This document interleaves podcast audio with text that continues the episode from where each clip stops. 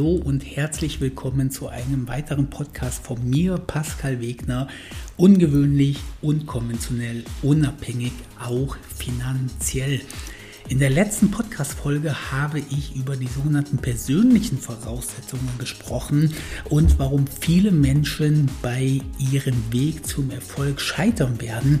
Und ich hatte mir noch ein paar Sachen notiert, die ich beim letzten Mal aufgrund der Zeit nicht angesprochen hatte und wo ich mir gedacht habe, die schiebe ich da jetzt einfach in einem zweiten Teil hinterher. Das heißt, wenn du den ersten Teil noch nicht gehört hast, kannst du gerne zuerst den ersten Teil anhören Wobei das Ganze jetzt nicht so aufeinander aufbaut, dass man das Ganze nicht auch in diesem Falle mal in anderer Reihenfolge hören könnte. Also es geht darum, dass viele Menschen einfach nicht den Erfolg erreichen, den sie sich selber wünschen. Ich habe im ersten Teil schon gesagt, ich definiere Erfolg hier absichtlich nicht. Erfolg nicht erfolgreich sein, mache ich einfach daran fest, dass die Menschen einfach selber nicht das Leben führen, was sie leben möchten. Mein erfolgreiches Leben ist eben, dass ich grundsätzlich finanziell unabhängig bin. Das habe ich mir immer gewünscht, das möchte ich sein, auch auf dem Niveau, wo ich bin, also auf relativ geringem Niveau. Und dass ich halt nur das arbeite, was ich möchte und wann ich möchte. Das ist meine Definition von Erfolg. Und das habe ich erreicht und demnach bin ich sehr happy mit meinem Leben. Andere hingegen, ganz, ganz viele, die jeden Tag an die Arbeit gehen, das weiß ich halt, dass sie einfach nicht erfolgreich sind, weil sie nämlich gerne nicht jeden Tag arbeiten gehen wollen würden und weil sie einfach auch nach ihrer eigenen Definition zu wenig Geld haben, zu wenig reisen, sich zu wenig um sich, ihre Familie, ihre Partner, ihre Tiere, ihren eigenen Körper kümmern. Und viele fragen ja dann immer, Mensch, wie mache ich mich selbstständig, gib mir meinen Businessplan und so weiter. Und ich bin eben der festen Überzeugung, dass die Basis, um überhaupt sowas machen zu können, ein persönliches, korrektes Mindset ist. Und da habe ich mir jetzt noch ein paar Sachen notiert. Und eine der Sachen, die mir unglaublich krankhaft krass aufgefallen ist, also wo man wirklich Hunderte, wahrscheinlich sogar über Tausende Menschen geschrieben haben. Mir schreiben ja wirklich viele Menschen ihre Lebensgeschichte.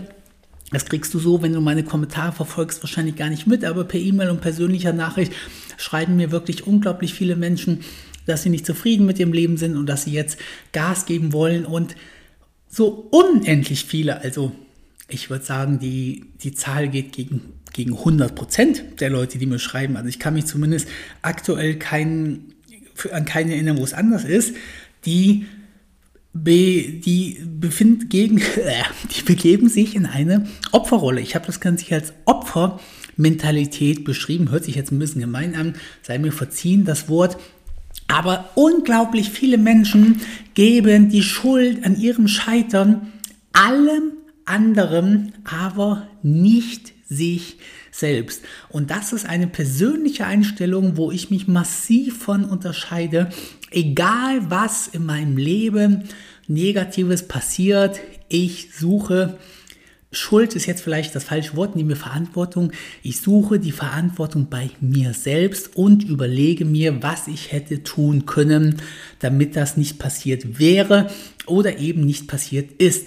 Und das mache ich selbst dann, wenn die, nennen wir es jetzt mal Schuld, Schuld wirklich bei jemandem anderem ist. Ja, also ganz doofes Beispiel, aber ich fahre irgendwo die Straße lang, mir fährt einer ins Auto rein, ich habe einen Verkehrsunfall, er hat mir die Vorfahrt genommen.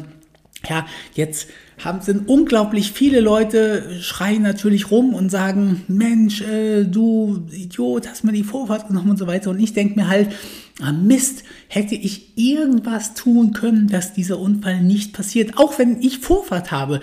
Aber hätte ich das sehen können, hätte ich das vorahnen können, hätte ich vielleicht besser gucken können oder hätte ich irgendwie, hätte ich schon mal Bremsbereitschaft herstellen können oder hätte ich das erahnen können, dass er mich nicht sieht und so weiter. Und der Grund, warum ich so immer die Verantwortung bei mir selbst suche, ist, ich kann Menschen nicht ändern, ich kann aber mich selbst ändern. Und auch wenn ursächlich jemand anderes schuld irgendwo dran ist, so werde ich diesen Menschen vermutlich nicht ändern können. Ich kann mich aber ändern. Und wirklich hunderte Nachrichten schreiben die Leute mir, Mensch, ich, ich habe da in was investiert, die haben mich aber betrogen, deswegen bin ich jetzt wegen denen pleite. Nein, du bist nicht wegen denen pleite, du bist pleite, weil du einfach eine riesen Mist gemacht hast und auf irgendwelche Investitionen reingefallen bist, wenn du in irgendwas investierst, wovon du keine Ahnung hast, was Halbseiten ist, ich kann übrigens so viel reden und schwätzen, wie ich will.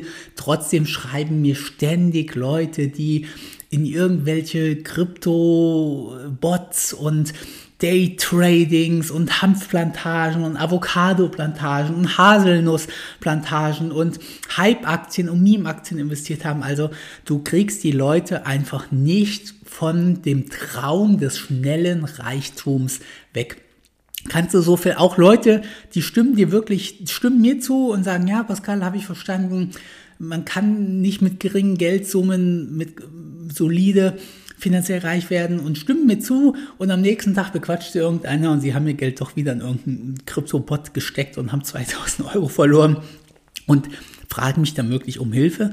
Äh, kein Spaß, mir schreiben wirklich Menschen, ob ich ihnen dann helfen kann, das Geld irgendwie wieder zu bekommen.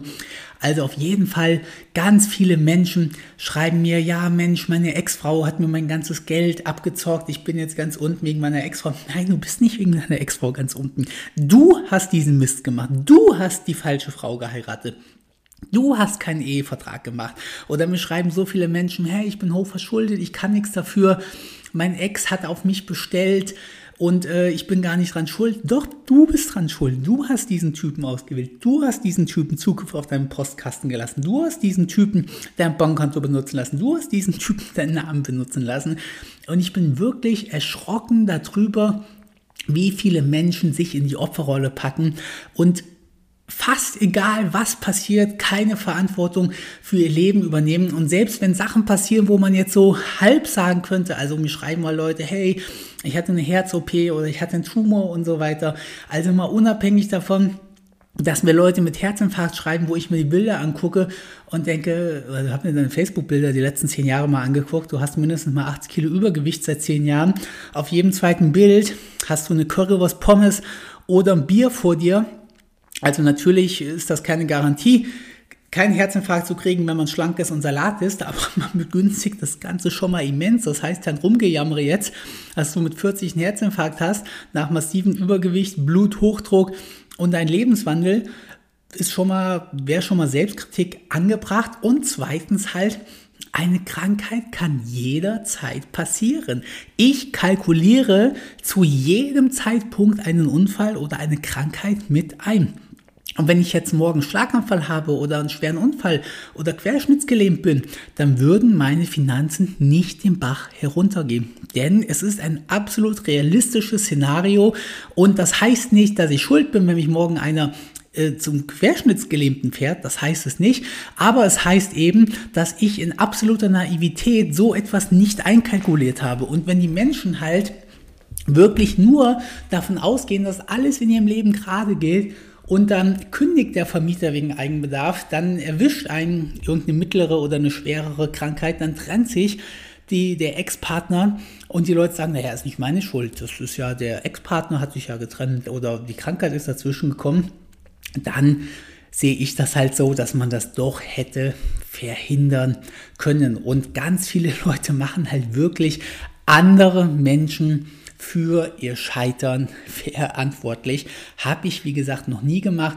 und halte ich einen für die größten Erfolgsverhinderer im Leben, dass man wirklich diese Opfermentalität einnimmt. Und damit einhergehend ist auch, dass unglaublich viele Menschen Probleme damit haben, Fehler einzusehen einzugestehen und zuzugeben. Und wenn du Fehler bei dir selber nicht eingestehst, dann ist das eine der größten Erfolgsverhinderer, die du in deinem Leben haben kannst. Ich erkläre dir auch kurz warum. Ich liebe Fehler. Und wann immer mir ein Mensch irgendeinen Fehler sagt, dann bin ich unglaublich dankbar. Und manchmal bettel ich sogar so, dass mir jemand sagt, hey, habe ich irgendwas falsch gemacht, könnte ich was besser machen? Auch im Rettungsdienst oder so. Und die Leute sagen da so, nee, alles richtig. Ich sage, nee, sag mir doch mal bitte irgendeinen Fehler, egal wie klein so. Und dann sagen die mir irgendwas. Und dann denke ich so, oh, geil, ja, ich habe so weit gebracht, wie ich es heute gebracht habe, mit den Fehlern. Und ab jetzt mache ich das richtig? Weil, wenn man einen Fehler nicht einsieht, dann bedeutet das ja, dass man ihn immer und immer und immer wieder sein ganzes Leben falsch macht. Das ist das größte Problem am Fehler nicht einsehen. Und ich habe ja letztes Mal schon erzählt, ich beobachte Menschen und ich könnte mich wirklich, also ich werde darauf, ich werde darüber nicht fertig. Es gibt wirklich Situationen, da sagt ein Mensch einem anderen Menschen einen Fehler und ich weiß zufällig, weil ich dabei war, weil ich daneben war, weil ich es gesehen habe, dass dieser Mensch wirklich diesen Fehler gemacht hat. Also es gibt Situationen, da macht ein Mensch einen Fehler, ein zweiter Mensch weist diesen ersten Menschen darauf hin. Und jetzt passiert Folgendes, zu über 90 Prozent tut dieser Mensch alles dafür, diesen Fehler zu leugnen hat mich wirklich schockiert, weil kenne ich nicht so. Wenn einer zu mir kommt und sagt, Pascal, du hast was falsch gemacht, dann ist meine erste Reaktion, oh, okay, krass, kann sein, danke, dass du es mir sagst. Selbst wenn ich den Fehler gar nicht so wirklich, wirklich gemacht habe. Also ganz dummes Beispiel. Ich bin mal Rettungsdienst gefahren und hatte, und da war von einer Beatmungsmaschine war der, Lade, war der Ladestecker draußen. Und ich habe den absichtlich draußen gelassen, weil ich halt der Meinung, die Geräte halten relativ lange. Und ich bin halt der Meinung, dass es den Akkus nicht gut tut, wenn die 24-7 an der Ladung sind. Und deswegen mache ich das so, dass ich den Stecker immer mal einen Tag draußen lasse. Ich weiß, das gefährdet die Einsatzbereitschaft nicht. Ich verliere da nur 2-3 Prozent, das ist alles unkritisch. Und daraufhin hat mich die Nachfolgekollegin schon sehr harsh angegriffen und hat gesagt, hey Pascal, ich wollte mal sagen, hast richtig Kacke gebaut. Du hast diesen Stecker von dem Gerät abgelassen und das ist sau gefährlich, wenn das nicht lädt und man das nicht merkt und so weiter. So, und selbst in diesem Moment, wo ich hätte sagen können, nee, habe ich nicht falsch gemacht, habe ich absichtlich falsch gemacht, deswegen, deswegen, deswegen, habe ich gesagt, okay, wow, hast du recht, tut mir leid, war mein Fehler, werde ich in Zukunft besser machen. So, und in meinem Kopf ist dann halt auch lang gegangen, Grundsätzlich hat sie recht, weil ich habe es ja niemandem gesagt, dass ich diesen Stecker abgezogen habe. Und natürlich gehört es zur Aufgabe jeder Besatzung, die Geräte auf Batteriezustand zu prüfen. Das heißt, die zweite, dritte, vierte Besatzung, wenn die Batterie dann bei 96 Prozent oder so gewesen wäre, hätte das ja gemerkt. Das heißt, eigentlich hätte ich gar nichts sagen brauchen. Aber natürlich war das ein potenzieller Folgefehler. Das heißt ja, es läuft ganz schlecht. Die nächsten zehn Besatzungen sind alle machen das alle nicht richtig, kriegen das alle nicht mit und beim elften, elften Tag ist das Gerät dann leer und der Patient kann diese Maschine nicht genutzen.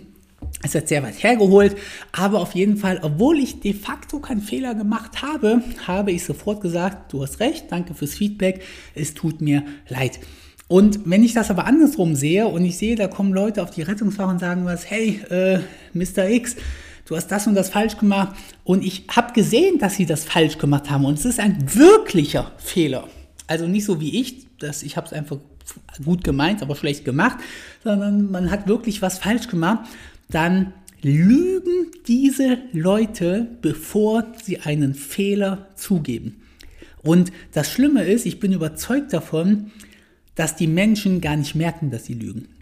Das weiß ich aber nicht.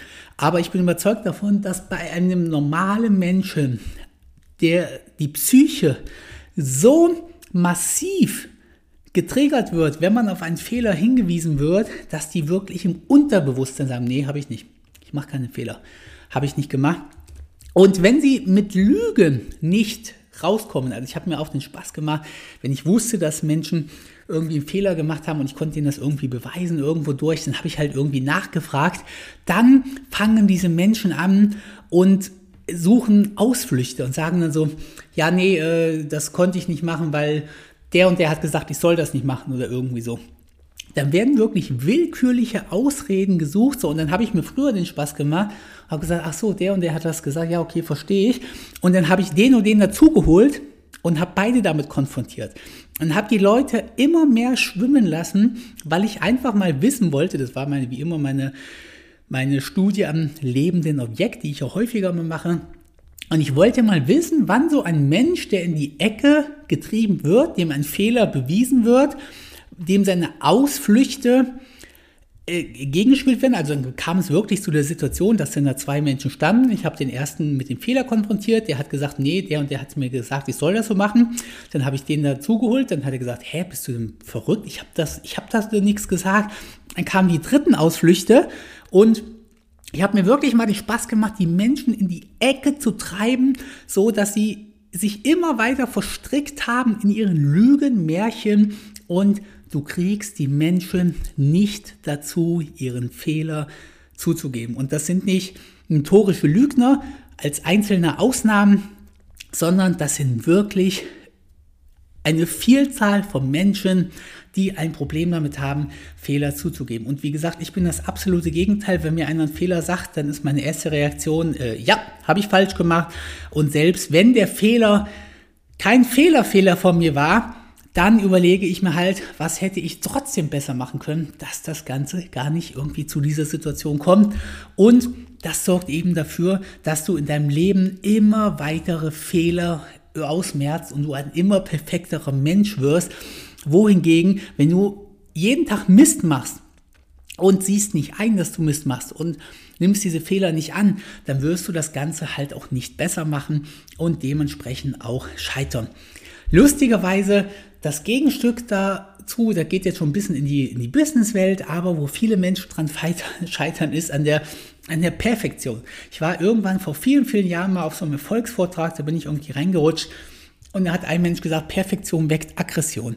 Und das habe ich mir so verinnerlicht, dass ich, wann immer ich irgendwas mache und ich merke, ach nee, jetzt bist du damit nicht zufrieden, jetzt bist du mit der Tonqualität nicht zufrieden, jetzt bist du mit der Videoqualität nicht zufrieden, jetzt bist du mit der Werbung nicht zufrieden, dass ich es einfach mache und mir denke, lieber getan, als es irgendwie perfekt ausgedacht. Und ganz viele Menschen denken sich in dem Leben über Jahre Businessmodelle aus und schrauben da dran und entwickeln immer weiter und kommen aber nicht in die finale Umsetzung, weil sie nämlich anscheinend perfekt sein möchten. Und ich glaube, dass mein gesamtes Business hier zeigt, du musst nicht perfekt sein, um es irgendwie halbwegs erfolgreich zu betreiben. Und das Schöne ist, wenn du nicht perfekt bist, hast du eben auch eine Luft nach oben. Das heißt, du kannst immer was verbessern, so wie ich mir irgendwann Mikrofone gekauft habe, wie ich mir irgendwann eine Beleuchtung gekauft habe, wie ich irgendwann probiert habe, ein bisschen besser zu reden. Und Perfektion weckt Aggression oder eben auch done is better than perfect. Also irgendwas getan ist besser als es theoretisch perfekt ausgedacht ist definitiv einer der größten Erfolgsverhinderer, den du haben kannst. Rein menschlich gesehen habe ich auch häufig beobachtet, dass Menschen unglaublich häufig am mangelnden Selbstvertrauen leiden und wirklich sich ihres Wertes und ihrer Fähigkeiten und ihres Könnens gar nicht bewusst sind und sich dadurch eben viele Dinge irgendwie nicht trauen und dann irgendwie sagen, ach nee, Mensch, ich bin doch gar nicht gut genug oder nee, warum sollte das bei mir funktionieren oder warum sollte der mir mehr zahlen oder irgendwie sowas und sich dann wirklich nicht trauen, zum Chef zu gehen und nach einer Gehaltserhöhung zu fragen und mangelndes Selbstvertrauen ist definitiv einer der, der größten Fehler, die man so haben und machen kann. Demgegenüber steht übrigens dann lustigerweise wieder eine Selbstüberschätzung was auch einige Menschen haben, was ich immer wieder sehe, wo ich so denke, wow, du bist, du überschätzt dich maßlos selbst in jeder Ebene, auf jeder Beziehungsebene und wirst damit garantiert scheitern. Und das passiert dann auch relativ schnell. Und ich glaube, einer der größten Erfolgsgaranten für persönliche Voraussetzungen ist, dass du ziemlich gut weißt, was du kannst und was du nicht kannst. Also ich bin meiner Meinung nach ziemlich gut darin zu wissen, was ich nicht kann. Also ich kenne meine Grenzen definitiv und ich überschreite meine Grenzen auch nicht. Ja, also egal in welchem Bereich, im Rettungsdienst weiß ich genau, was ich kann, aber ich weiß auch, was ich nicht kann und dann lasse ich das halt auch und glaube nicht, dass ich es kann und frickel da irgendwie rum. Wenn ich mit dem Flugzeug wohin fliege, weiß ich genau, was ich kann, aber ich weiß halt auch, wenn das Wetter an der Grenze ist, wo andere Piloten noch fliegen könnten, ich selber traue es mir aber nicht zu. Dann bleibe ich halt wieder am Boden und fliege dann halt irgendwie nicht wohin. Das gleiche gilt fürs Autofahren. Ja, ich weiß halt, dass Geschwindigkeiten über 200, 250 nicht nur objektiv gefährlich sind, sondern ich weiß auch, dass ich als fast 40-Jähriger einfach nicht mehr das Reaktionsvermögen habe, wie es ein trainierter Rennfahrer oder irgendwie sowas hat. Deswegen, obwohl ich seit vielen Jahren Porsche 911 habe, habe ich den, glaube ich, einmal im Leben auf 300 km/h gepackt für ein paar Sekunden und habe dann sofort eingesehen, nein, das kann ich nicht, das will ich nicht, das ist gefährlich. Meine Freundin ist da ein bisschen besser drin, die ist halt auch wesentlich jünger, hat auch besseres Reaktionsvermögen. Ich meine, die objektive Gefahr bleibt immer noch, aber ich lasse das dann halt. Gebe ich irgendwem meinen Porsche, probieren die es im Meer aus, wie schnell sie fahren können. Ich habe das so oft in meinem Leben durchgemacht. Irgendwie Freunde, die haben das Auto bewundert. Ich sage, komm, steig ein, ich setze mich daneben, kannst mal fahren. Die Leute haben noch nie in ihrem Leben ein solches Hochgeschwindigkeitsfahrzeug gefahren, haben keine Ahnung, haben kein Training, wissen auch gar nichts über dieses Auto, fragen mich nicht, was sind da für Reifen drauf, fragen mich nicht, für welche Geschwindigkeiten sind diese Reifen ausgelegt wissen wirklich nichts, werden sich wahrscheinlich so ein Auto niemals leisten können, fahren auf die Autobahn, geben Gas bis ans allerletzte Limit. Ich gucke mir das dann noch erst kurz an und wenn sie dann irgendwie immer mehr Gas geben, 270, 300, sage ich dann, du sag mal, glaubst du eigentlich, du hast das im Griff? Glaubst du, das Auto kann das und so? Und erst wenn du den Leuten das so sagst, dann merkst du, da ist, da ist kein rationales Denken mehr. Da ist, Porsche, geil, schnell fahren, 300, Pascal, mach mal ein Foto, mach mal ein Video oder irgendwie sowas total verrückt halt diese Selbstüberschätzung, die ein Teil der Menschen wirklich an den Tag legt, war mir auch eine große Lehre. Also mich fragen ja Leute häufig, Pascal, verleih mir doch mal dein Porsche für ein Wochenende oder irgendwie so. Und ich denke mir so, nee, nachdem ich mir einige Leute angeguckt habe, wo ich daneben saß, werde ich garantiert niemals im Leben mein Porsche an jemanden verleihen, wo ich nicht irgendwie daneben sitze. Auch einer der ganz großen Erfolgsverhinderer von Menschen ist die Unflexibilität. Also ich halte mich für einen sehr flexiblen Menschen. Das sagen witzigerweise manche Leute auch von sich, deckt sich aber leider gar nicht mit der Praxis. Also ihr wisst ja, ich fahre einen Porsche 911 und ich fahre einen Smart. Also größere Gegensätze kann es, glaube ich, nicht geben. Mein Smart kostet ungefähr so viel wie der linke Außenspiegel meines 911ers. Und ich bin mit beiden halt mega happy. Viele Leute kommen da auf mich zu und sagen, Pascal, bist du denn bescheuert? Du kannst doch nicht im Smart umherfahren. Das macht man doch nicht. Und ich denke mir so, okay, wow, krass. Du, der fünf Tage die Woche arbeiten geht, der sich verschuldet hat für sein Auto. Du hast nicht die Flexibilität, mit dem Smart umherzufahren, obwohl es vollkommen ausreichend ist. Ich kann es lustigerweise, mir macht es lustigerweise nichts aus. Ich bin studierter Wirtschaftsinformatiker und trotzdem arbeite ich im Rettungsdienst und habe da nur eine Ausbildung gemacht. Also Flexibilität steht bei mir ganz oben und schockiert hat mich das, wo Leute wirklich mein Wegner-System gekauft haben und dann irgendwann zu mir kamen und gesagt haben, so Pascal, für mich klappt das nicht. Und ich sage so, hä, warum? Und dann haben sie gesagt, ja, ich, ähm, ich kriege bei meinem Chef keine Gehaltserhöhung. Und da habe ich gesagt, ja, Weiß ich doch, aber äh, der nächste Step ist doch dann, dass du dir einfach einen neuen Arbeitgeber suchst, den gleichen Job oder einen anderen Job. Und dann kommen ein paar 20-Jährige zu mir, die einen stinknormalen Durchschnittsjob haben. Also nicht einen hochbezahlten, super Rentenabsicherung. Die arbeiten in, wirklich in einem Durchschnittsfirma zu einem Durchschnittslohn, wo nichts Besonderes ist. Und dann kommen 24-Jährige zu mir und sagen, nee, den Arbeitgeber will ich nicht wechseln. Sage ich so, warum? Sagen, naja, ich, ich habe doch hier einen Job. Sage ich, okay, du bist 24. Du willst dein Leben finanziell verändern. Und es ist nicht in deiner Vorstellungskraft, mit einer Ausbildung mit 24 Jahren den Arbeitgeber in derselben Stadt zu wechseln.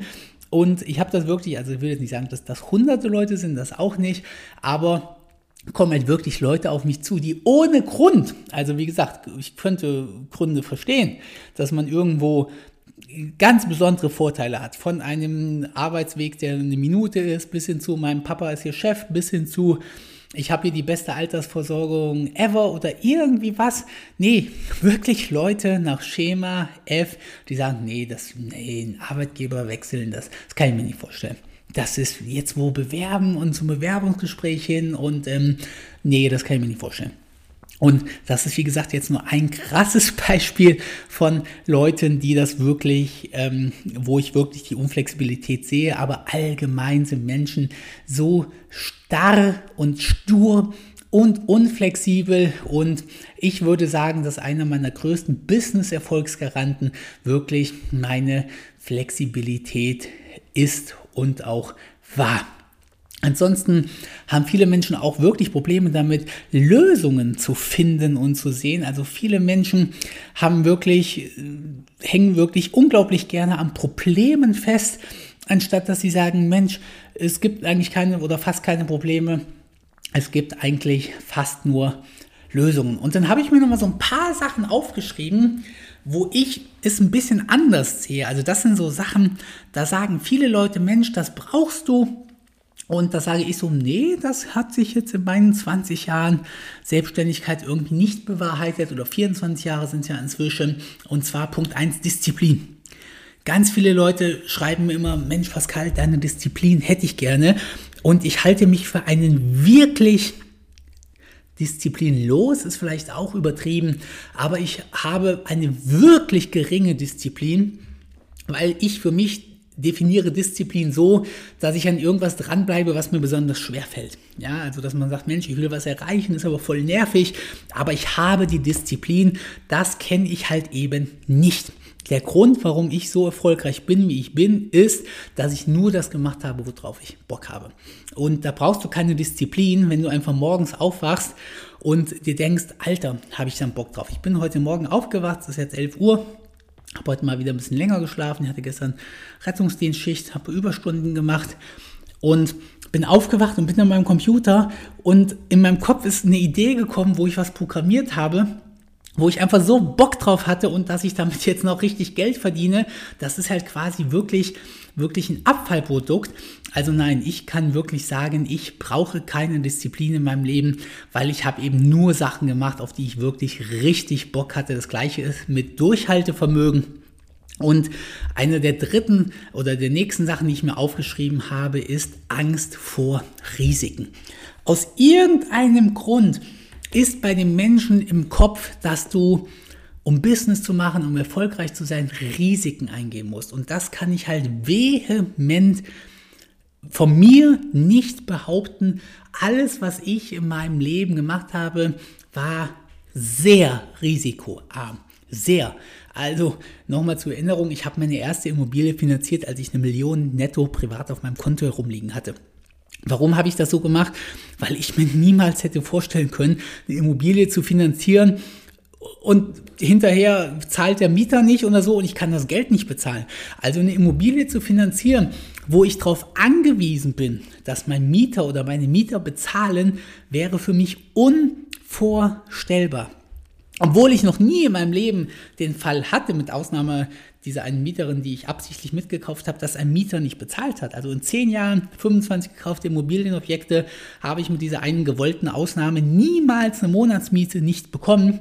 Und trotzdem habe ich alle meine Immobilien so finanziert, dass ich, auch wenn morgen am Tag alle meine Mieter ihre Zahlung einstellen würden, dass ich es finanziell stemmen könnte. Also ich glaube, einen größeren Schisser als mich gibt es quasi nicht und das gleiche gilt eben auch für meine gesamten Businesses.